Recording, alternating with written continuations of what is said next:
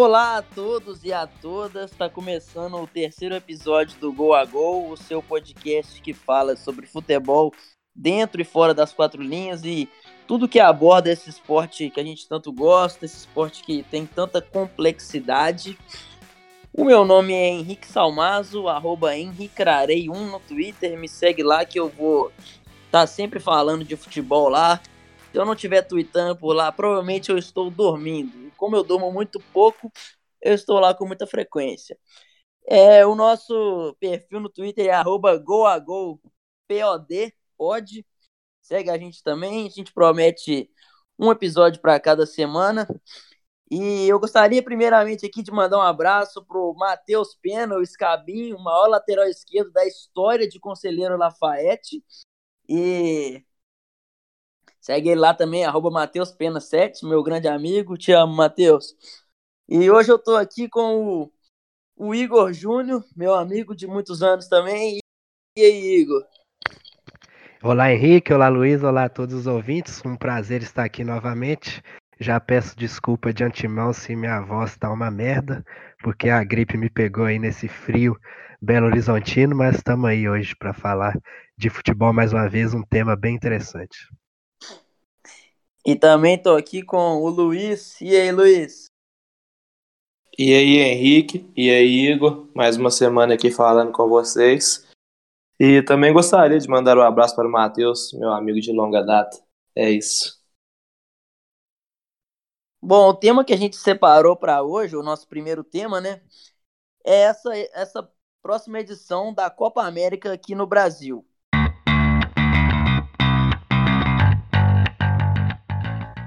É, para começar falando dessa Copa América, eu queria que vocês já começassem a falar sobre essa seleção brasileira meio polêmica, que está sempre dividindo opiniões. É Neymar, é Tite, é convocação, e agora o Neymar cortado com o William chegando. O que, que vocês acham? Você acha que foi o melhor nome? Poderia ter sido outro? E até mesmo pelo fato do Tite já estar sofrendo talvez injustamente ou justamente, não sei, mas é, ele está sendo um tanto quanto criticado. Não seria melhor ele, entre aspas, jogar para a galera e, e, e, convocar algum cara que, todo, que ele sabia que todo mundo ia, ia aprovar? Porque é, o William ele sabia que teria um pouco de rejeição e, e a galera falaria sobre panela. O que, que vocês acharam aí dessa, dessa convocação do William? Eu acho que nenhum nome ia ser os outros que foram especulados, o Dudu também ia ser criticado porque a grande massa corintiana e de São Paulina também tem alguma raiva dele pelo que passou. O, o próprio Vinícius Júnior, a galera não tem uma aceitação muito boa com ele. E o entre os outros nomes também, o Lucas, apesar de ter feito três gols, não fez uma temporada tão consistente também. Então eu acho que era difícil ele chamar alguém que seria unanimidade para jogar para a galera. Mas eu acho que ele errou na convocação do Willian, até porque fez uma temporada muito ruim. E ele já tem essa fama de paneleiro, então eu acho que poderia ter chamado alguém melhor assim. É curioso como parece que o Brasil meio que tem agora medo de levar jogador jovem, né? Porque a gente lembra em 94 o Ronaldo foi, em 2002 tinha o Kaká, 2006 tinha o Fred e o Robinho, e aí chegou 2010, não quiseram levar nem o Neymar nem o Ganso, e agora também o Tite sendo conservador aí na escolha pelo William, sendo que tinha o Vinícius Júnior ou algum outro jogador desse tipo para levar. Eu acho que, como você disse, Henrique, era para jogar para a galera um pouco mais mesmo, aproveitar que é um torneio que o Brasil é favorito e que é em casa, para se aproximar novamente do torcedor, porque apesar que o Brasil fez uma Copa ali de 2018 dentro da sua, dos seus limites, né? Acabou perdendo para a Bélgica, mas é tá uma, um clima muito estranho entre torcida e, e seleção. Mas a gente vê que o público do estádio é muito diferente do que a gente está acostumado a ver na rede social, né? Então, vamos ver como que vai ser essa Copa América do Brasil. É, eu, eu, eu levaria também, sem dúvida nenhuma, o Vinícius Júnior, né? Mas eu sou um mero twitteiro, não entendo de nada, mas eu acho que assim, é, dentro do que ele quer e dentro até do que o Neymar pode oferecer, o Vinícius Júnior é muito bom nesse, nesse drible, entrando para dentro da área, é um cara que tem o apelo, o apelo nacional, um cara querido, um cara que fez uma temporada incrível em nenhum lugar menos do que o Real Madrid, um Real Madrid que viveu uma temporada muito ruim, conturbada, várias trocas de treinadores para fazer inveja até em, time brasileiro de tanta de tanta bagunça, e ele foi muito bem. E ele oferece muita coisa. Eu vi muita gente falando em Lucas Moura, que é um bom jogador, que realmente fez uma partida histórica pelo Tottenham, mas eu acho exagero porque ele é, ele é assim, se for olhar realmente qual é o time do Tottenham, ele é reserva. Não é demérito, o Tottenham é um dos grandes times da Europa, mas ele é um jogador ali, bom, um, um, um bom jogador para o Tottenham. Teve aquela noite mágica, mas os seus momentos foram quando Kane machucou, é, é, Son teve que servir a sua seleção pela, pela Copa da Ásia e até pela. Não lembro qual outro campeonato, mas o Son acho que foi duas vezes. Então, eu acho que o Lucas Moura seria um pouco de exagero, o Dudu também teria essa rejeição. Eu acho que o Vinícius Júnior era o nome ideal, porque é um cara que todo mundo gosta, é um cara que tá bem e é um cara muito brasileiro, assim, no sentido de jogar bola. Você vê, ele é um cara plástico, é um cara que corta para dentro, é um cara que tem aquela imaginação muito grande, é um cara que consegue é, é, driblar e, e, mostrar os seus gestos do seu corpo de uma maneira muito brasileira mesmo, assim, ele realmente lembra o Neymar, o Ronaldinho Gaúcho, até fisicamente, cor de pele, ele é um cara que ele representa muito o que, que é o jogador brasileiro propriamente dito. Ele seria o meu nome. Como eu não sou treinador da seleção, não posso fazer muita coisa. Mas o que, que vocês esperam aí sobre esse Brasil aí? Se vocês acham que ele que o Tite é, é, pode driblar esse tipo de rejeição, se o Brasil realmente é favorito e pode corresponder esse favoritismo, porque vamos falar a verdade, as duas últimas Copa América do Brasil foram ridículas. O Brasil foi eliminado por Paraguai nos pênaltis e depois passou um vexame histórico que foi sair na fase de grupos, num grupo fácil, um grupo acessível, com o Haiti, com o Equador e com o Peru, se não me engano. Então, o que, que vocês acham? É, é o Brasil realmente é favorito e esse favoritismo quer dizer alguma coisa ou não? Eu, eu acho que a gente tem que tentar ver qual vai ser o caminho que o Tite vai levar. Se ele vai voltar para as características do time das eliminatórias, ou se ele vai tentar insistir em evoluir o padrão de jogo atual que começou na Copa e vem nesses últimos amistosos. Que é agora sem o Neymar é mais difícil ainda, porque vai ser o Coutinho na esquerda, ou ele vai colocar o David Neres e continuar com o Coutinho por dentro, que é o que parece que, que vai acontecer por enquanto. Na direita ali vai ser o Richardson mesmo, ou o William agora chamado vai ser o titular e jogar como jogou na Copa. Então, eu acho que o Brasil é favorito pelo momento ruim das outras seleções aqui do continente em questão de nome mesmo assim. Apesar que o Uruguai está demonstrando uma evolução boa nesses últimos amistosos. Mas não é aquela coisa muito absurda também, não. O Brasil vai ter que jogar e o momento não é bom, não. Eu vi muita gente comentando, e é uma ideia que o Tite já mesmo assumiu que tem, de jogar com o Firmino fazendo o número 10. Então eu acho que pode ser que ele venha a utilizar isso na ausência do Neymar e abra o Coutinho para a esquerda, ou então coloque o Everton, o David Neres e mantenha o time que jogou contra o no último no último jogo contra o Qatar. O não, o Brasil acho que é o favorito sim pela situação mais defensiva. Em questão de nomes individuais, a Argentina tem bons jogadores, mas sofre muito. O próprio Uruguai não, não tem tantos nomes bons assim, tem jogadores novos surgindo agora, numa fase de transição. E o Chile já não é, é o mesmo daquelas últimas Copas Américas. Então eu acho que o Brasil chega como favorito até pelo desempenho das eliminatórias, onde o time foi muito superior. É, eu, eu se vocês quiserem já abrir para falar sobre a Argentina, é incrível como essa Argentina agora falando de, talvez da principal concorrente do Brasil e uma rival histórica, é incrível como essa Argentina parece que em qualquer jogo, salvo exceção desse último todos que a Argentina passeou, também o time da, da Nicarágua, com todo respeito, é tenebroso de ruim, mas é, essa geração argentina, ele, ela me passa a impressão de que pode ser contra, pode ser no mata-mata de Copa do Mundo ou pode ser num amistoso, pode ser numa, numa fase eliminatória, na primeira, segunda rodada das, das eliminatórias, parece que a Argentina joga com um peso como se estivesse carregando o mundo nas costas.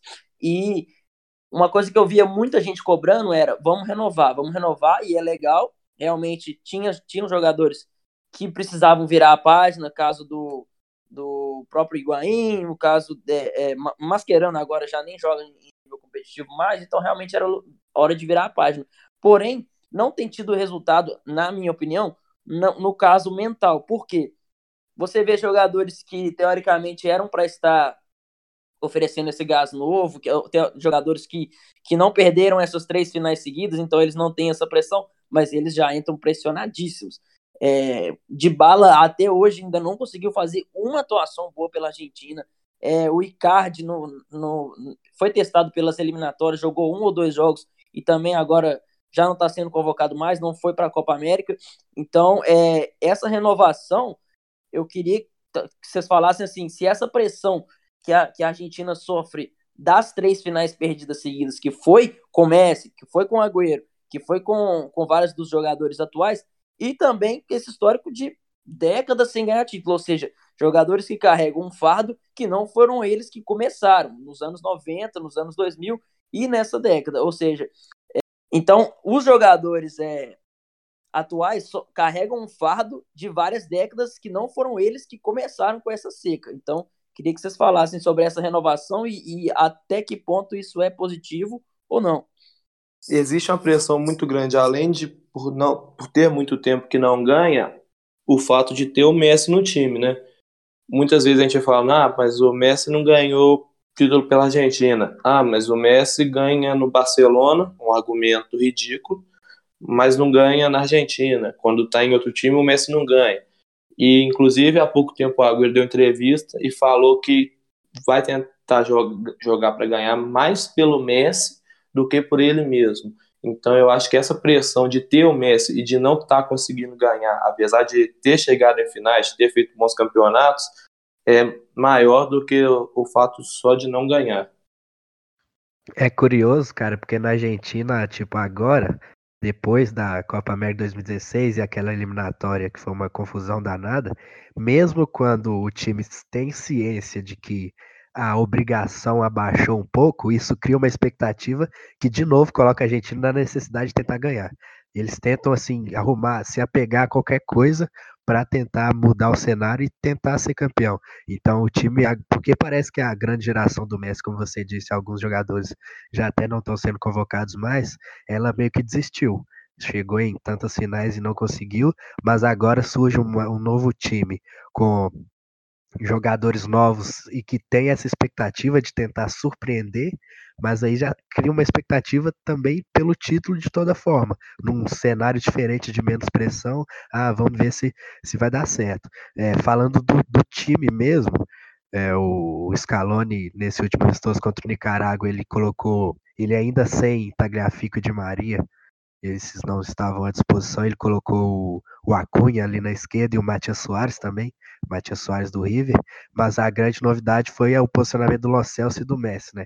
Os dois trabalhando ali em conjunto mais pela direita e tendo liberdade para se movimentar e juntando bem os dois nos dois gols da Argentina do primeiro tempo, os dois gols do Messi. Então, é, vamos ver ali como vai ser na defesa, né? A gente sabe que a defesa da Argentina é sempre complicado.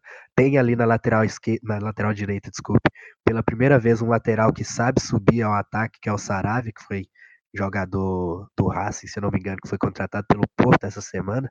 Então, a, o cardápio de jogadas está mais recheado. Então, vamos ver como que essa Argentina vai se portar aí nessa Copa América, num grupo que tem é um pouco tranquilo, mas tem um desafio que é a Colômbia.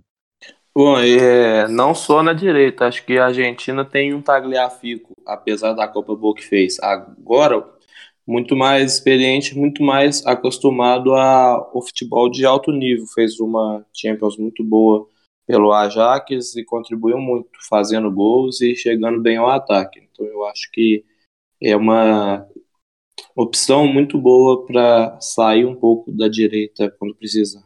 É, só para contextualizar aqui, um, um, esse argumento que é verdade, que você usou aqui, é, a defesa da, da, da Argentina é uma coisa complicada, que essas últimas gerações têm produzido mais atacantes, mais é, é, jogadores de frente do que defensores. Verdade? É. Mas por que a Argentina chegou na final da Copa de 2014 aqui no Brasil? Na minha opinião, pela defesa.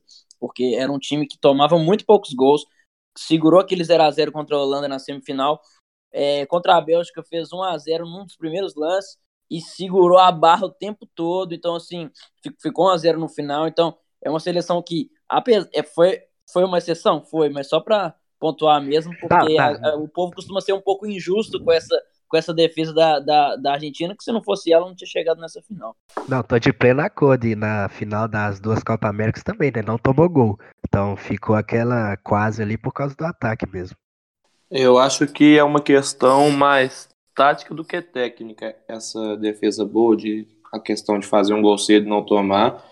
E aí o que eles criticam é a questão técnica. Quando você precisa de um jogador, por exemplo, no Brasil 3 a 0 na Argentina no Mineirão, os jogadores do Brasil engoliram tecnicamente os da Argentina, o Neymar pela ponta, o Gabriel Jesus com o próprio Otamendi. Então acho que essa que é a crítica quando os jogadores estão na situação de um contra um, eles normalmente perdem. É, e só para último comentário aqui sobre a Argentina, quem me segue lá no Twitter sabe o tanto que eu sou fissurado pelo Los Celso. Eu espero muito dele. Fez um amistoso muito interessante contra a Nicarágua. Como o Igor disse, é um cara que é, é, ele encontrou o seu, o seu posicionamento com o Scaloni. Eu estava até com um pouco de medo dele utilizar o Los Celso mais recuado, mais como volante mesmo, mas ele utilizou mais solto e eu achei bem, bem interessante. E pelo Betis agora, o, o, o que você tinha utilizava ele assim, mais solto, fazendo talvez até o camisa 10, assim, eu gosto muito do futebol dele, é um cara muito lúcido, é um cara que sabe fazer o último passe, é um cara muito versátil, eu espero muito dele. É, agora mudando aqui um pouco para o Uruguai, que até o Igor falou que tá, em, tá, tá numa evolução, eu, o Luiz falou que, se não me engano, o Luiz me, me, me corrija se eu estiver errado, mas acho que você falou que não tem muitos bons nomes, foi isso? Eu acho que eu discordo disso. Ah, eu falei que, na verdade, esses bons nomes estão numa fase de transição. Muitos já velhos, como o caso dos atacantes, dos zagueiros, Soares, Cavani, Godin, e muitos começando agora, como Torreira, ah, o Bentancur. É uma fase de transição dos jogadores. É, era isso que eu ia falar, assim, eu gosto muito dessa geração, talvez isso seja um, um ponto negativo, assim, os jogadores novos ainda estão se provando e os velhos velhos, assim, né, os mais experientes estão, é, talvez, em algum declínio técnico, mas eu acho isso talvez a parte mais interessante desse Uruguai, que mistura mistura o, a, a, experiência do Soares e do Cavani, que jogam demais pela seleção, não que não joguem pelos seus clubes, claro que jogam, mas assim, garantem gols, e o Soares em Copa do Mundo, lembro que ele eliminou a Inglaterra com o joelho bichado, é um cara incrível, assim, e apesar dele já, já estar em declínio, é, eu não duvido nada dele chegar e decidir essa Copa América, um jogadoraço. E também tem Bentancur, que apesar da idade, já fez uma temporada importante pela Juventus com as frequentes lesões do Kedira. Então é um cara que já, já jogou mata-mata de Champions, um cara que já, já, já jogou vários clássicos italianos, já jogou contra a Inter, já jogou contra o Milan, fora de casa. Então é um cara que sabe já muito bem, é, já, já está acostumado com um alto nível de competitividade em termos de em termos técnicos, em termos mentais. Torreira a mesma coisa. Um cara novo é, mas ele já já disputou uma Premier League, chegou longe no, na, na Liga Europa, né, vice-campeão. Então são, são jogadores que, querendo ou não, estão acostumados já com alto nível de competitividade. Esse time da, do Uruguai me agrada muito. É um time que, como eu disse, mistura vários tipos de jogadores, vários tipos de situações desses jogadores é uma seleção que eu, que eu espero muito, não sei vocês. É, sim, também. É, para dar uma pincelada também na Colômbia, que foi uma seleção que, apesar da eliminação para a Inglaterra na Copa, foi uma seleção que deixou uma boa impressão. Dessa vez não vai ter o Quinteiro, né, que é um jogador mais mágico ali, digamos, né, dos jogadores mais romantizados aqui da América do Sul. E ele não vai tá com o joelho machucado, não vai estar à disposição, mas é um time de Remes Rodrigues e Falcão Garcia, que entram nessa categoria de jogadores do Uruguai que você falou, os mais experientes, que você não pode deixar eles jogados de escanteio, porque são caras que provavelmente vão aparecer nesses momentos que o time precisa, e é disso que me dá esperança dessa Copa América ser boa, porque os times aqui da América do Sul costumam ter muito culhão, né? Eu gosto de falar isso, que quando a gente vê na Copa, geralmente um time da América do Sul contra um time da Europa, o time que vai ganhar na, na base da força da, de vontade é o da América do Sul. Os da Europa ficam mais pela técnica mesmo. Como eu falei do, do Soares tirando a Inglaterra praticamente sozinho. E a gente frequentemente costuma ver isso, assim. Realmente, é, esse time da Colômbia, assim, jogando com todo com toda a sua alma, com toda sua, com todo o seu coração, um time que realmente era um time muito sul-americano, assim, você via a questão da garra, a questão da representatividade, a questão do gingado, do jeito de jogar, da alegria, das, daquelas comemorações bem legais em assim, que eles fazem, aquelas dancinhas e tal. Então, assim, é, você vê que a, a, a característica sul-americana está muito clara nesses times. E é por isso que as eliminatórias aqui da América do Sul são tão boas, né? Que a gente vê esses times jogando em casa e é um ambiente sempre muito bom. Né? O Peru também, que também tem um time organizado ali, do Gareca, que tem nomes conhecidos aqui pra gente, né? O Trauco, o Guerreiro, o Cueva também. Então vamos ver como é que vai ser.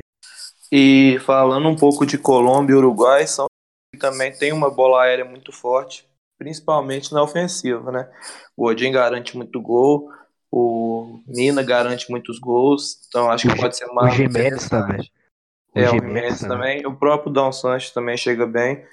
Então acho que são ambos interessantes. O Paraguai também vem, acho que tem uma proposta interessante, com uma zaga muito boa, o Gomes e o Balbuena. Então vai, acho que é uma vai ser difícil de bater.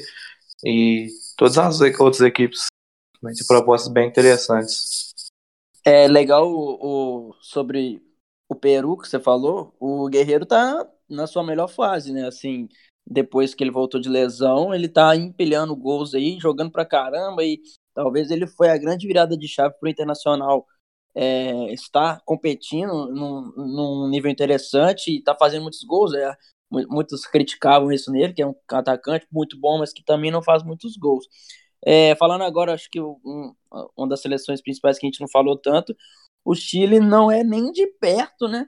Aquele Chile bicampeão, né? É o Chile do Sampaoli, é um Chile bem diferente. O que, que vocês esperam aí dessa equipe? Bom, eu acho que o Chile já perdeu os melhores nomes daquele time. Na primeira Copa América, principalmente, o, o Valdívia jogando muito. O, depois o Sanches também, em declínio, o técnico mal jogou nessa Premier League. O, o Vargas a gente não ouve muito falar do futebol dele na fase de clubes, mas eu tenho certeza que ele vai chegar na Copa América e destruir.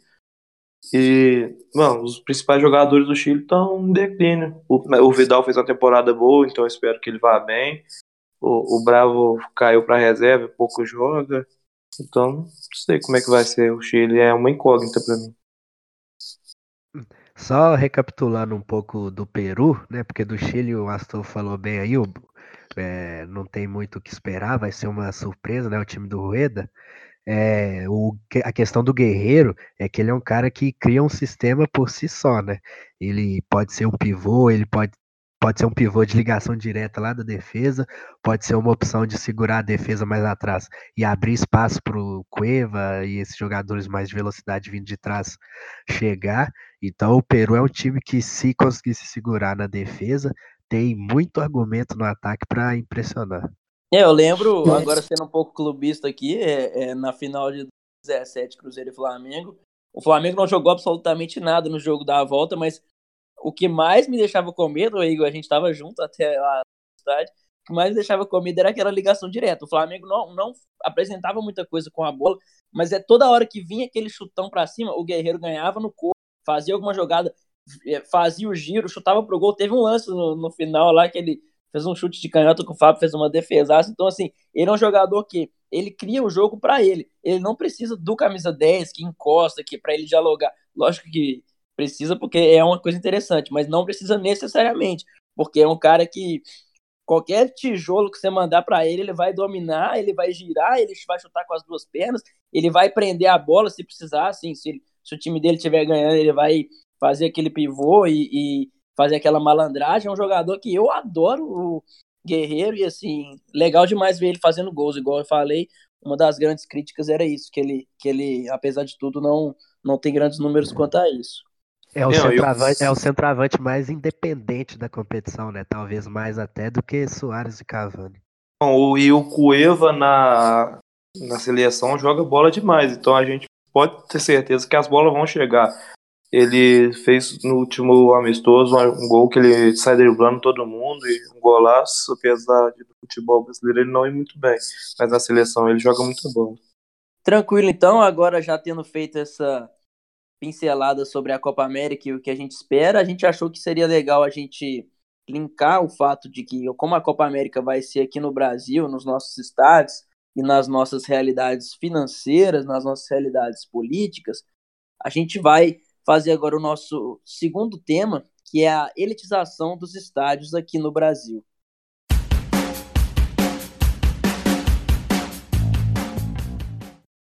É, para falar sobre isso, a gente obviamente tem que fazer um contexto histórico. A gente tem que voltar alguns anos, algumas décadas, e é, para falar que assim essa elitização ela, ela, te, ela aflorou pra, na, na reforma dos estádios para a Copa de 2014, que foi aqui no Brasil também, mas ela já vinha timidamente se apresentando.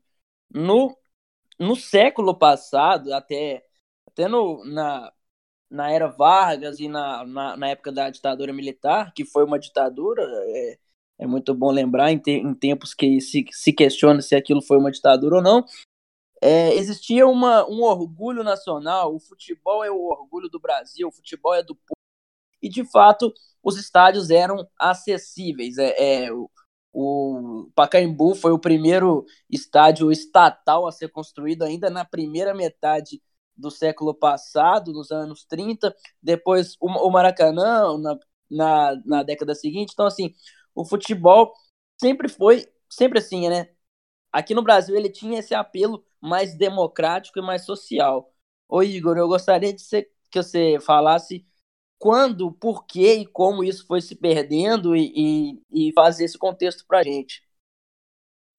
Então, acho que você citou bem aí como que na era Vargas e na ditadura o esporte aqui no Brasil tinha esse apego a, ao nacionalismo, né? Mas acho também importante voltar ainda mais no tempo para a gente entender por que, que o futebol aqui, em questão de cultura, assim, do estádio mesmo, ele é diferente dos outros lugares, porque daqui a pouco você vai trazer aí pra gente a média de público dos jogos em Campeonato Brasileiro e a gente vai ver que o número de torcedores não mudou tanto. Mas a questão aqui que a gente quer trazer é quem está indo no estádio, porque o primeiro título que a seleção brasileira ganhou foi o Sul-Americano de 19, que foi um campeonato, foi o primeiro título da seleção brasileira. E eu assisti um documentário esses dias que tem um, um professor que fala lá, né, que aquilo ali foi importante, que a, a partir desse título que o, que, o, que o futebol passou a se popularizar de fato no Brasil. Porque a gente sabe que o futebol chegou aqui como algo elitista do imperialismo inglês. Então, foi se popularizar só depois. E a gente, 1919, a gente estava vivendo a Primeira República, né, a República Velha. E isso é alguns ou poucos anos só depois daquela abolição da escravatura, né, que hoje a gente sabe que foi uma farsa, que libertou os negros, mas não colocou eles de fato na sociedade. Então, quando o futebol começa a se popularizar, os estádios com o público muito popular começam a se a ser um objeto muito importante de representatividade sociocultural da sociedade brasileira. Então começa a acontecer ali as manifestações, porque o, o estádio ele não é um lugar só de manifestação exatamente no âmbito do futebol. Ele é algo da sociedade, ele é um microcosmo da sociedade. Então acho importante falar isso aí. É, e até um, um, bom, um bom exemplo aí do, do século passado, que o estádio é uma manifestação política, no, no, no governo, na, na Espanha franquista, é, o, os catalães só, poder, só, só podiam falar o seu idioma catalão dentro do Camp Nou. Era uma, era uma regra do, do Franco na sua ditadura, em que ele, ele proibia esse, esse, é, a fala e até o ensino do catalão é, em escolas, nas ruas e na, e na sociedade, uma forma de você é, é um, é um para mim é um, é, um, é, um, é um genocídio disfarçado, é uma forma de você é, esconder um povo, é uma forma de você calar a boca de alguém que tem as suas tradições e seus dialetos. Mas aí é, talvez seja assunto para outro dia, mas só para reforçar que realmente o estádio ele é parte da sociedade e ele está lá dentro. E lá dentro você é um cidadão, você responde legalmente pelo que você faz. Então, assim, é, a gente tem que deixar isso claro, porque às vezes o nego acha que lá dentro você pode fazer tudo e que estádio é universal à parte. Não, o estádio ele está na cidade, ele faz parte da cidade e, e por aí vai, né? É, só, eu acho que, assim, é, com o passar dos anos e, e é, tendo esse Brasil nacionalista, que era uma, uma, um papo muito pregado pelas, pelas ditaduras que, que aconteceram aqui, é, não só no Brasil, mas na, na, na, América do Sul no século passado, que foi um século com várias ditaduras por aqui, e esse nacionalismo ele misturava com futebol, né? Então, é, nos anos aí, como eu disse, anos 30, 40, 50, até o final da ditadura, existia esse apelo e, e essa ligação do governo com, o, com a sua seleção representando esse povo. E, e, os, e os, a grande maioria dos grandes estádios do Brasil surgiram nessa também. Sim, é o, é, o Mineirão, se não me engano, é, do, é, é, dos anos 40, dos anos 50.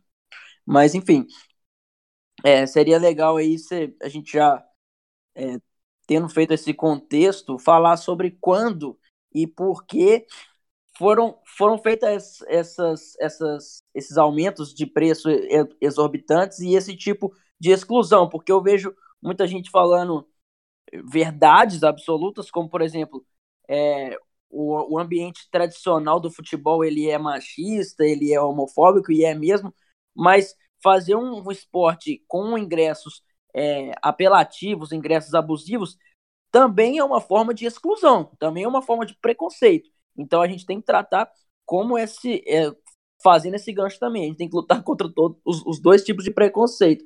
Mas, é, ô Igor, quando e. Re, repetindo a pergunta, já tendo feito um histórico melhor, quando e por que e como você acha que começou esse tipo de elitização e esse tipo de exclusão da classe popular dentro dos estados aqui no Brasil? Então, é curioso porque Tipo, esse processo de reforma de estádio não foi, obviamente, exclusivo aqui do Brasil, né? A gente já viu que lá na, na Itália, para a Copa de 90, tem, teve reforma, teve construção de novos estádios. Daqui a pouco, inclusive, eu vou contar um caso da Juventus. É, para a Copa de 2002, na Coreia e no Japão, teve a construção de super estádios que viraram elefantes brancos. Então, aqui no Brasil, quando a gente volta para a última década do século passado, começam a acontecer algumas coisas, né? Os times estão em pleno crescimento. É, tecnicamente, o futebol brasileiro está bem após o título de 94.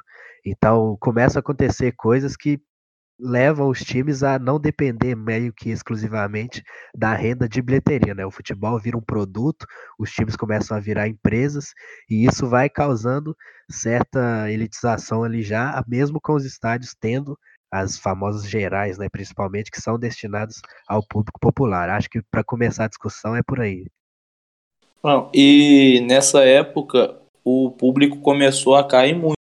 Vinha na década de 80, era média mais ou menos de 20 mil pagantes, aí no começo ali 16 mil, e no meio da década os públicos eram 10 mil de média. Então começou ali um aumento e a galera parece que não aceitou bem aquilo. Hoje parece que já se tornou um pouco da realidade, os públicos vêm voltando a ficar maiores, mas nessa época parece que não foi muito bem aceita essa elitização. Mas o ponto que a gente quer bater aqui é justamente quem que está indo ao estádio, né? Porque tem uma mudança de calendário que tem que ser muito bem analisada, né? Hoje os jogos são muito mais bem distribuídos e dá para ter um planejamento melhor em questão de renda, sim. Mas a questão é, está acontecendo essa exclusão que se acentuou bastante nessa década a partir de quando o Brasil vira sede para a Copa de 2014. Não, e você falou nessa mudança de calendário, os próprios horários dos jogos não são muito bem feitos para quem precisa, para quem trabalha, um trabalhador médio. O jogo 7 horas da noite numa quarta-feira, por exemplo, quem pode ir não é um trabalhador que vai sair de serviço 6. Quem vai poder ir é quem tem uma condição de meio que fazer o seu horário, ou então quem precisa de trabalhar. É, e, e até é o, é, o, é o meu caso, né? Quem me segue lá me vê reclamando direto. Ele só joga 7 horas, cara. Esse ano eu não consegui ir nenhum jogo da Libertadores, porque, se não me engano, ou todos, ou a maioria foram 7 horas. Então, assim, e também, quando é 7 horas, é cedo, porque o pessoal ainda tá saindo do serviço, e quando é 10 horas, 9h40, é tarde, porque é, tendo em vista dos, dos meios de transporte que a gente tem, do trânsito que a gente tem, no final do jogo, que é meia-noite ou quase isso, a pessoa tem que voltar para casa, enfrentar, sei lá, uma hora de trânsito e sair daquela confusão do entorno do estádio para chegar em casa e ter que ralar no outro dia sete horas da manhã, acordar às seis, levar o filho para escola, ou seja lá o que for. Então, assim, talvez o ideal fosse esse meio do caminho aí, sei lá, oito e meio, não sei. Mas, e também, é, isso é reflexo do que o Igor falou sobre o que os é, times acabam sendo empresas que as suas principais fontes de renda são patrocinadores, são grandes contratos televisivos, então o público é um pouco secundário. E o que, que isso tem a ver com o que eu falei? Por que, que o jogo quarta-feira é 9h45? Porque tem que esperar a novela da Globo acabar. É verdade, é essa. Então, esse tipo de fonte de renda e esses contratos milionários acabam excluindo mais ainda o povo dos, dos, dos estádios e, e, de onde eles deveriam estar realmente, porque o futebol sempre foi, ou, ou pelo menos deveria ser, um lugar do povo e um lugar democrático. E a gente sabe que o torcedor que sustenta público de quarta e domingo não é o cara da classe média, sapatênis que vai no estádio fazer seis com a mão ou ficar aparecendo no telão e tal. O cara que sustenta a média de público mesmo, que tá lá com o time sempre, é o cara do povo.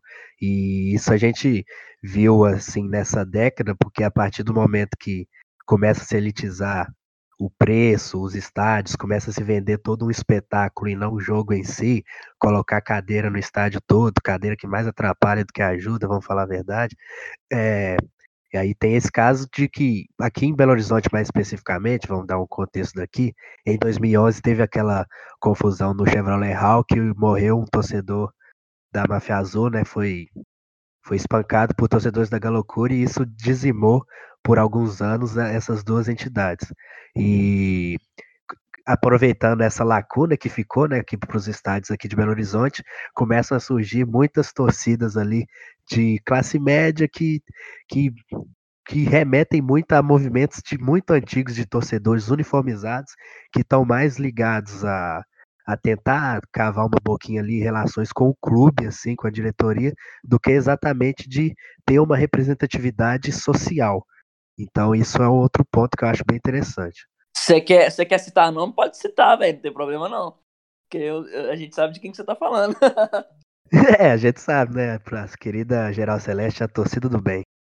A torcida do bem que, que acabou o seu, o seu grande chefe lá hoje trabalha no, no Cruzeiro e é acusado de um monte de coisa e a torcida classe média, realmente torcida do bem era o slogan deles, não é, não é, não tô exagerando não, não é aquela aquele cidadão de bem do eleitor do Bolsonaro, é verdade.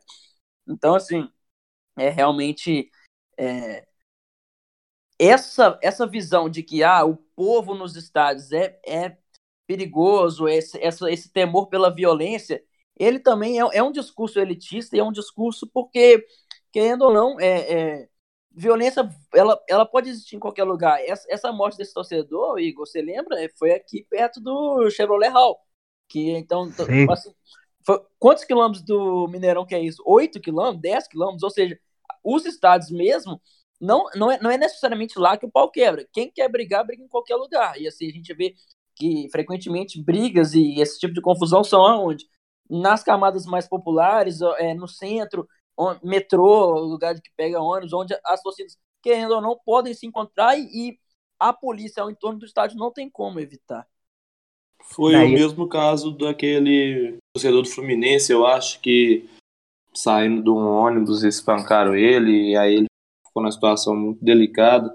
E no ônibus, já devia estar chegando em casa. Então não é por causa do estádio, não é que isso afasta as pessoas de irem no estádio. Isso é uma coisa que acontece.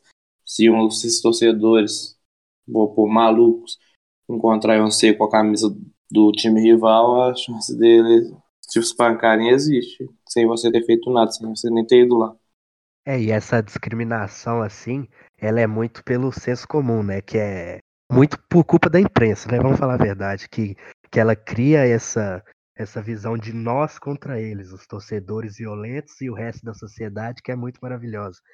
Então você pensa, tem uma pesquisa que eu não vou lembrar agora de quem, que perguntou por que, saiu perguntando para as pessoas por que, que elas não vão mais ao estádio, qual o motivo que a pessoa não vai ao estádio. E 60% responderam que é por causa da violência. Mas o que eu gosto de pensar disso é, você perguntou para uma pessoa que ia ao estádio e parou, ou para alguém que nunca foi e só consome esse tipo de material da mídia que é extremamente opressivo? Sabe? Então, acho que isso é importante, porque o senso comum, tipo, vocês podem falar aí também que provavelmente a mãe de vocês, quando vocês falam que vão no estádio, se é um clássico assim, elas vão ficar preocupadas, certo? No meu caso, sim, até se for Cruzeiro e patrocinense. pois é, então tem esse discurso da mídia que acaba afastando o torcedor do estádio também, né? Que a gente que frequenta, a gente sabe que não é bem assim. Tipo, tem briga como tem briga num bar, como tem briga numa roda qualquer. Então a, a violência ela está impregnada na sociedade. No meu caso, a situação é às vezes até um pouco pior nessa questão da mãe e tal, porque eu vou muito na torcida visitante quando tem os jogos aqui e nunca passei por uma situação de sentir nem que eu, nem um pouco de medo. Nunca passei por isso. E minha mãe, meu pai, é provável que eles nem durmam antes de eu falar que cheguei em casa. E assim, nunca nem vi acontecer. É, e, e isso que o Igor falou é muito interessante a gente deixar claro, porque são os torcedores que são violentos ou são as pessoas que são violentas? Porque se você for numa boate que só entra elite, que só entra classe alta, só entra gente branca e gente rica, se você olhar para mulher de algum machão lá, ele vai te meter a porrada. Então por que, que o, o povo que é violento? São as pessoas que são violentas, são, é a vida que é violenta. Ô Igor, até a gente Tava num, num bar semana passada, tem, tem três dias, tem três, quatro dias isso. Estourou uma confusão bizarra. É, é, nem entendeu o motivo. Assim, depois a gente até deu risada porque não deu em nada. Mas assim, era uma confusão de cinco, sete caras desembolando na porrada. Ou seja, por que, que os torcedores são violentos e não as pessoas? A gente já viu. Eu frequento estádio assim, semanalmente, tem anos, e talvez eu já tenha visto mais porrada em outros cenários do que dentro do estádio. Já vi na rua, já vi em bar, já vi em show, já vi até é, em todo tipo de lugar. Então, essa, essa narrativa é excludente e ela é perigosa. Inclusive, no Mineirão, o lugar que tem mais dado briga recente é o Tribuna, que é onde vai a galerinha ali, elite branca. E a, gente não, e a gente não vê notícia disso porque ali não tem como eles colocarem a culpa em torcida organizada.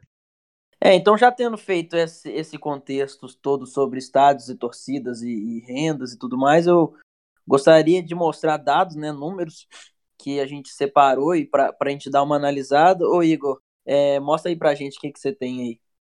É, Henrique, então eu vou trazer uns dados aqui, porque o ingresso em outros países, eles, eles também são caros, assim, olhando pela nossa visão, mas quando a gente coloca dentro do contexto econômico de cada um deles, a gente vê que é muito diferente, né? Por exemplo, trazendo aqui uma tabela da Prole Consultoria com dados de 2013, em que o preço médio dos ingressos do Brasil, o mais barato em reais, é, o preço médio, né, no caso, era R$ 51,74.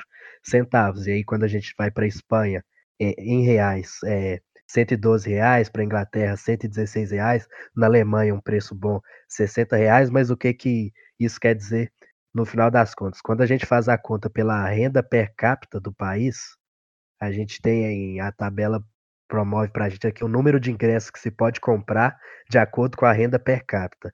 E no Brasil são 495 ingressos, e nos outros a gente vê que é um número bem maior. Na Espanha são 590, na Inglaterra 774, na Alemanha 1716, na Argentina que é um contexto um pouco semelhante com o nosso, 947, com, nos Estados Unidos 1944 e no Japão 1117. Então é curioso ver esse caso da Argentina, porque lá eles ainda não passaram pelo processo de elitização que a gente passou aqui. Lá até teve a Copa América 2011, que precisou construir dois estádios, não teve muitas reformas significativas, mas tivemos dois estádios novos construídos, um em Córdoba, e esses estádios lá, só dois, olha só, e viraram elefantes brancos lá. É, tanto que hoje em dia a Copa da Argentina é disputada em partida única e muitas vezes em campo neutro, e a Supercopa da Argentina é sempre realizada nesse estádio de Córdoba para manter eles ativos. É, então é, é, bem interessante a gente deixar claro que a gente tem que analisar mais do que isso. Não é só falar, ah, o preço é esse, é, o público é esse. A gente tem que contextualizar qual a situação econômica do país, quanto o trabalhador médio daquele país recebe. Então, assim, o, o poder aquisitivo, essa, essa é a expressão, o poder aquisitivo das pessoas dentro daquele país. Muita gente gosta de comparar com a Premier League, assim, é, um campeonato que a gente acompanha muito, ou com alguns campeonatos que estão fora do nosso contexto, sabe? Ah, lá na Premier League o, o, o preço é elitizado também. Mas, porra, olha quanto que o pessoal lá recebe, ou algum trabalhador médio recebe, e um trabalhador médio recebe aqui. Então, abrindo esse gancho também, se vocês quiserem falar sobre a média de público da Premier League e como foi importante, é, como teve essa revolução, né, que a, até a Premier League propriamente dita, ela é recente, ela começou nos anos 90, é, e como, se vocês quiserem já deixar claro, assim, essa, essa comparação do incentivo, do público e por que que os estádios deles estão frequentemente cheios, vamos lá. A, além de, de tudo que a gente já falou, da condição financeira e tal, o futebol da Premier League é, é muito atrativo. Se a, a gente estiver passando por lá, por algum motivo, a gente vai querer parar para ver algum jogo que estiver rolando. E eu acho muito difícil acontecer o mesmo aqui. Além, além do cara que é pouca gente aqui vem, por exemplo, um cara lá da cidade interior da Inglaterra mesmo, tá em Manchester, ele vai tá tendo um jogo, ele vai querer ir em qualquer um dos dois times. E se um cara daqui de Lafayette, por exemplo, tá lá em BH resolvendo alguma coisa, pode estar acontecendo um jogo interessante que, a não ser que ele seja torcedor ferrenho do clube, ele não, não vai querer ir lá. Então eu acho que, além do preço, é uma questão de qualidade do produto que eles entregam. E lá existe também um estímulo um pouco maior de, do torcedor ir ao estádio, porque tem muitos jogos lá que não passam na TV, nem pay-per-view, nem nada. Os jogos do sábado às três da tarde do horário local, eles são jogos fantasmas dentro da Inglaterra. Então, se o torcedor quiser ver, ele tem que ir no estádio e o time ele sofre punição se a média de público dele for menor do que um, um número determinado.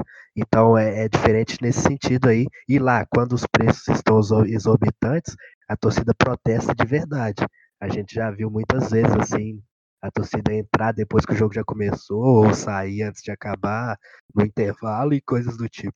Aqui a gente até vê uns protestos assim acontecer, mas umas faixas e eu posso falar como palmeirense, são protestos frequentes, mas nada que vai para frente. O estádio continua enchendo, ah, o preço não abaixa, depois de uns cinco jogos aparece umas faixas de novo, a Mancha Verde faz um, uma petição para os ingressos abaixar o preço, só que nada acontece e vai ficando por isso. Já tem quase quatro, mais de quatro anos que o estádio ficou pronto e está nessa até hoje. É, e já, já puxando esse engancho, Luiz, acho que você vai poder falar melhor que a gente.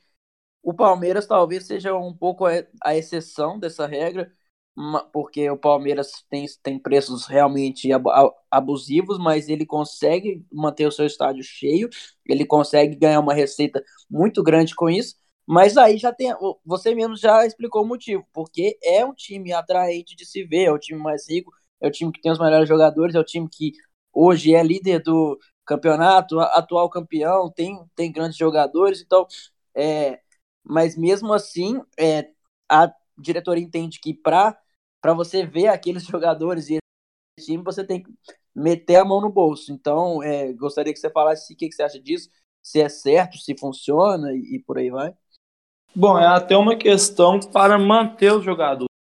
Palmeiras tira muito dinheiro de, de renda e é um jeito de, querendo ou não, dar uma igualada com os times que têm receitas maiores vindas de TV, como o caso do Flamengo. Eu acho que em alguns setores do estádio, o estádio cabe 40 e poucas mil pessoas, é, o certo a se fazer é sim manter um, um preço mais alto, até porque tem gente pagando. Mas eu acho que, como é feito hoje, exclui totalmente. O Cruzeiro, por exemplo, que vocês vão poder falar, já fez setor popular, e nem, nem isso lá é feito. Quando for fazendo um jogo, o ingresso do, do setor popular era 50 reais. Bastante popular, vocês não acham?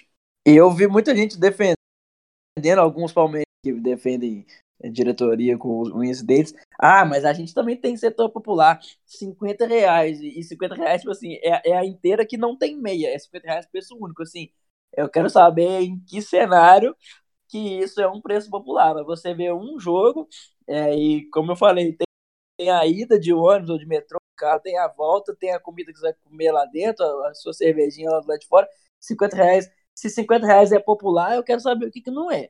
Então, ô Igor, é, você queria falar um pouco sobre esse setor popular do Cruzeiro e, e assim, é, se isso tem dado certo e, e se isso pode servir de exemplo para outros clubes? Eu acho que é um assunto bom até para puxar outro gancho, porque a gente já viu muito, né, Henrique, o Cruzeiro fechar o setor laranja todo para corte de gastos, né, para não ter que lidar com toda a parte operacional daquele setor, sabendo que seria um jogo de não, não muito atrativo, né? Então a questão é essa: você põe, você, você não está perdendo dinheiro, você está trocando cadeiras vazias por cadeiras cheias. Então, isso é o mais importante. E eu queria dizer que a questão do Palmeiras e dos, dessas novas arenas aí que foram reformadas é, é muito a questão do, do preço operacional. É, a gente já viu alguns estudos aí dizendo que o Flamengo só tem lucro no Maracanã quando joga para mais de 30 mil pessoas com os preços grandes como são os desse ano. Então, isso é um absurdo, cara. Porque o custo operacional dos estádios atuais, do Maracanã, do Mineirão, são 10 vezes maior do que quando era o velho Maracanã. E é isso que está quebrando os clubes, sabe? Você tem que dar um jeito de sustentar isso. E tem um exemplo bacana que eu falei que ia trazer e vou falar aqui agora, que é o da Juventus, né? Que eles jogavam no, no Dele Alpe, que foi um estádio construído para a Copa de 90, né? Ele ficou responsável por, com a prefeitura de Turim e o Torino também jogava lá, mas depois de uns anos desistiu. E era um estádio que assim nunca conquistou de fato a torcida. Ficava numa zona um pouco mais afastada de Turim e tal, e acabou que nunca nunca ganhou de fato a torcida da Juventus. Era um estádio muito caro, muito caro do, dessa parte operacional. E aí o que, que a Juventus resolveu fazer? demoliu o estádio e construiu um, um, um novo que é bem diferente do que a gente está acostumado na Itália, né, que tem muitos estádios olímpicos ou estádios mais quadrados como o Giuseppe Meazza e construiu esse Juventus Stadium novo, que é um estádio totalmente moderno, mas com uma acústica muito boa e barato de ser mantido. O estádio é um sucesso imediato. Então eu não duvido que daqui a alguns anos essa possa ser, entre aspas, a solução para ver se salva os times brasileiros, né? A gente, óbvio, não vai demolir os estádios, mas essa simplificação meio que retroativa dos estádios, deixar de ser essas super arenas com negócios e tal para fazer coisas simples e funcionais, que talvez seja o caso do Aliança, apesar dos preços muito exorbitantes, mas a questão é essa, é você conseguir se virar dentro da realidade brasileira. Aqui no Brasil a gente não pode ter custo operacional muito caro, porque os times não têm condição de bancar isso e isso vai acabar refletindo no bolso do torcedor. Então, se você tem estádios mais em conta nessa parte operacional, já é um grande passo para voltar a ter uma camada mais popular no estádio. É, já é o caso do Aliança que você falou, que até por ser menor e por ser por essa situação de custo operacional. Então, eu acho que já é melhor feito, melhor planejado e que pode servir de, de inspiração para os outros clubes aqui. se você analisa, por exemplo, o projeto do estádio do Atlético, parece muito com o Aliança, numa região de um acesso relativamente fácil, mais ou menos para 40 e poucas mil pessoas, que é o que, que é feito lá. Então, eu acho que, inclusive, acho que é o ideal. Não precisa de um estádio tão grande, porque dificilmente você vai colocar lá 60, 70 mil pessoas. Então, eu acho que a ideia é essa, de diminuir principalmente essa, esse tamanho dos estádios aqui. Não é mais como antigamente que vai levar esse tanto de gente. É, igual eu, eu até queria falar assim, esse, esse exemplo da, do Juventus Stadium talvez esteja realmente servindo como modelo aqui, porque essa ideia de fazer um estádio menor é interessante, porque, querendo ou não, você vê, o Maracanã, o Morumbi, Mineirão, são estádios que cabem quantas pessoas? 60, 70 mil pessoas? Então, assim, é, num calendário que a gente tem aqui no Brasil, que o time joga 70 vezes por ano, daí para mais, e nesse cenário em que são quantos jogos de, de campeonato estadual? Uns 15. Aí na fase pré, pré, pré, pré, Copa do Brasil, você pega um monte de time ruim também, quarta à noite. Aí você tem uma primeira liga da vida. Aí você tem aqueles 38 jogos do Campeonato Brasileiro que um ou outro, um, um outro não, né? Mas grande parte também são jogos que não vão ter tanto apelo. Então, assim, desses 70 jogos, quantos, assim, são tratados como segundo plano? Vários. Então, para que, que você vai ter um estádio que cabe 60 mil pessoas se pelo menos metade dos jogos são jogos que não vão ter tanta demanda? Então, assim, e até quando o estádio fica teoricamente cheio, vamos lá, 30, 35 mil pessoas, é metade do que ele cabe. E é muita é. gente. E a, é, a taxa de ocupação é um problema grave, né? É, não porque... adianta você ter uma média grande se a taxa é pequena. Tá? Exatamente. Uh, Inclusive, eu... só Palmeiras, Corinthians e Flamengo tem mais de 60% de taxa de ocupação. Claro que eu falo entre esses maiores clubes do, do país. Ou seja, se você tem um estádio de 65 mil pessoas e colocar, sei lá, 25, 30 mil pessoas todo jogo, é uma média boa, mas é uma média que não enche 50% do estádio. Ou seja, é, eu acho que essa ideia, eu acho que o Atlético, Atlético Mineiro, né, tá com esse plano assim de fazer um estádio com menos capacidade também. E eu acho que tem que fazer isso mesmo, porque é, e lógico, colocar preços acessíveis, mas assim, porque é, infelizmente em jogos de campeonato estadual, jogos menores que são, como eu acabei de falar, a maioria dos jogos aqui no Brasil, é esses jogos não vão ficar cheios. E quando ficam, ficam cheios, são 20, 30 mil pessoas que são metade do estádio. É uma situação complicada. Eu acho que talvez seja um exagero essa capacidade. Se a vida fosse justa, a gente pegava de volta o dinheiro de cada bandido que faturou com o superfaturamento das reformas para a Copa e usava esse dinheiro para reformar de volta os estádios para fazer de maneira mais simples. Isso eu acho importante também como um recado para a Argentina e para o Uruguai, que tem tudo para ser a sede da Copa de 2030. Então a gente não pode deixar que lá aconteça a mesma coisa que aconteceu aqui, cara. Não pode mesmo. Eles gastaram uma fortuna com estádios impagáveis aqui também.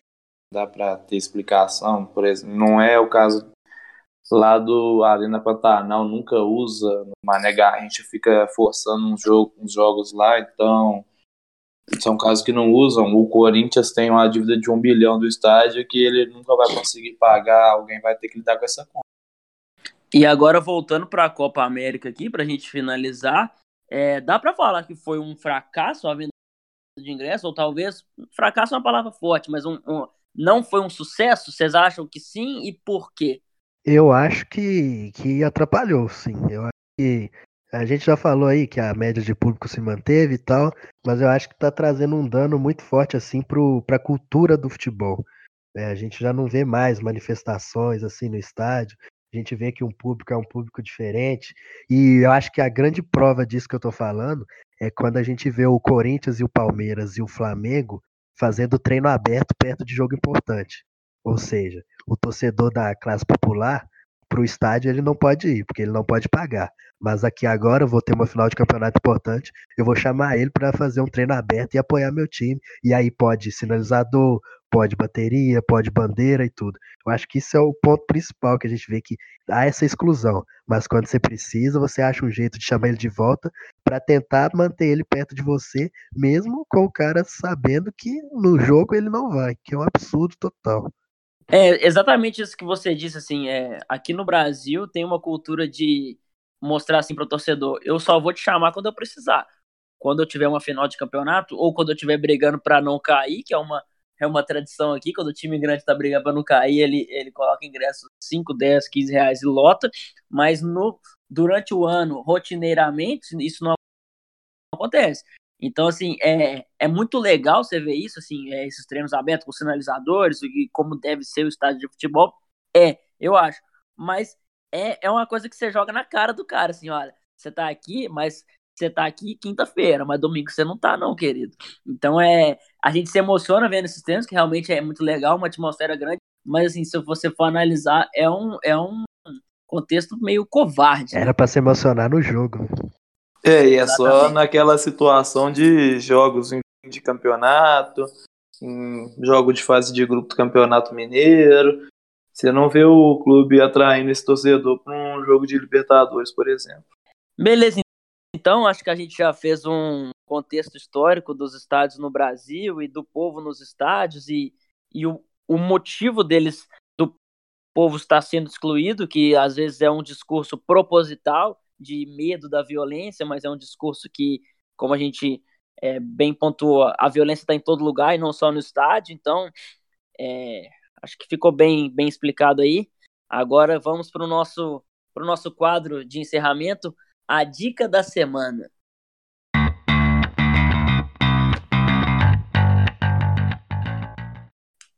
Então, a dica da semana é quando cada um de nós indica algum tipo de conteúdo para vocês consumirem, seja sobre futebol, seja sobre sociedade, seja sobre toda essa mistura que a gente abordou hoje aqui, creio eu que muito bem. É, hoje eu vou me alongar um pouco, se meus amigos me permitem, acho que é uma situação é, a parte, que é. Eu vou, vou fazer três dicas, é, mas vou tentar ser breve. O meu, a minha primeira dica é um podcast também que se chama Fronteiras Invisíveis do Futebol, que é apresentado pelo Felipe Figueiredo, do Xadrez Verbal. Ele apresenta também o Nerdologia no YouTube. É um, um historiador muito bom, que esse podcast ele fala sobre basicamente isso que a gente falou, a mistura sobre a, a mistura de política com futebol. Ele aborda é, vários países, países até um pouco, entre aspas, escondidos, assim, países da Península Nórdica. Por que, que alguns times não aceitam é, jogadores de outros, de outros países e, e, também entram muito, muitos, muitos fatos aqui no Brasil. É um, é um podcast bem, bem interessante. A minha segunda dica é uma música rapidinha, curta, que se chama 1982, da banda Armada, que é uma banda de rock, de punk rock. Quem gosta aí, a música fala da Copa de 82 e que foi aquele Brasil histórico que acabou saindo para a Itália por 3 a 2 e é uma, uma, música muito legal assim, curtinha, felizinha, para quem gosta do estilo aí. É, ele até fala, é, suor, raça e coração, mas três gols silenciaram a nossa nação. É uma música bem, bem, bem legal. E a minha última dica, se os meus amigos me permitem, ela não tem a ver com futebol, mas é uma situação à parte. É, todo mundo sabe aí que a gente perdeu o grande André Matos, um grande.